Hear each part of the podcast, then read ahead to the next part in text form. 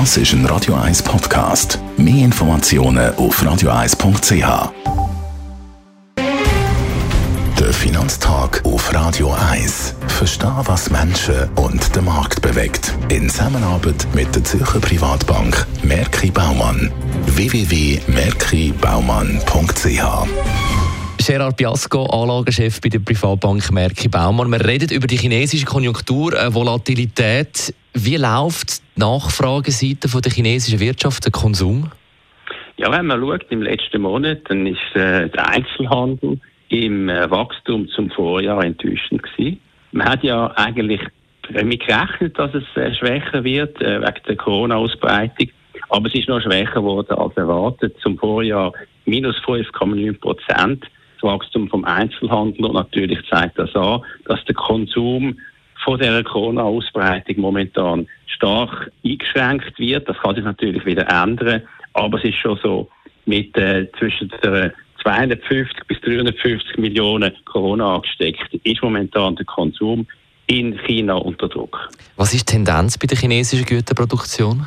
Bei der Produktion ist natürlich, eigentlich muss man das erwarten, auch so, dass die Corona-Ausbreitung die Produktion beeinträchtigt. Ich würde davon ausgehen, dass das noch mehr der Fall sein wird in den nächsten paar Wochen, vielleicht in den nächsten ein, zwei Monaten. Wenn man die Zahlen anschaut, die Industrieproduktion ist äh, zum Vorjahr nur 2,2 Prozent in der Veränderung positiv. Sie ganz wenig, also weniger als man erwartet hat und auch vor allem weniger als im Vormonat. Also im letzten Monat ganz klar Produktion betroffen von der Corona-Ausbreitung. Und das könnte sich noch verstärken und könnte natürlich auch Auswirkungen haben, wieder auf die Lieferketten, die ja nach Europa stark gehen, aber auch sonst äh, global.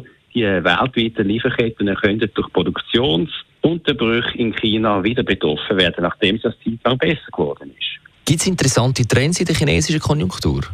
Ja, wenn man schaut, gibt es natürlich auch andere wichtige Konjunkturzahlen.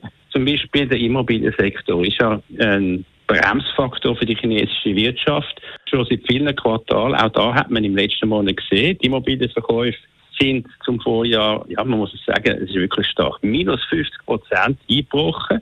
Vorher ist es minus 35 Prozent Auch da äh, natürlich weiterhin ein Problemfeld für die chinesische Wirtschaft, die jetzt von der Corona-Ausbreitung weniger betroffen ist, sondern einfach von der Problematik von der Verschuldung von Immobilienunternehmen. Natürlich hat man jetzt die Lockerungen gemacht von den Corona-Massnahmen, Quarantänelockerungen vor allem, hat äh, deutsche Regierungschef getroffen über BioNTech Impfungen geredet. Es wird sicher jetzt mehr das zugelassen werden müssen, die westlichen Impfstoffe, aber die Impfquote in China ist halt immer noch sehr tief.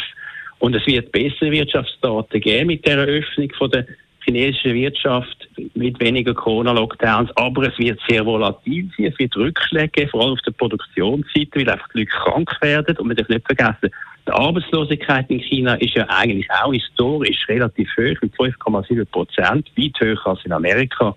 Und für chinesische Verhältnisse sind das sehr hoch. Also es bleibt sehr volatil. Die Impuls von der chinesischen Wirtschaft auf die globale Wirtschaft wird sehr schwankend werden in den nächsten paar Monaten. Besten Dank, Gerard Biasco, Anlagechef bei der Privatbank Merki Baumann. Der Finanztag gibt es auch als Podcast auf radioeis.ch. Präsentiert von der Zürcher Privatbank Merki Baumann. www.merkibaumann.ch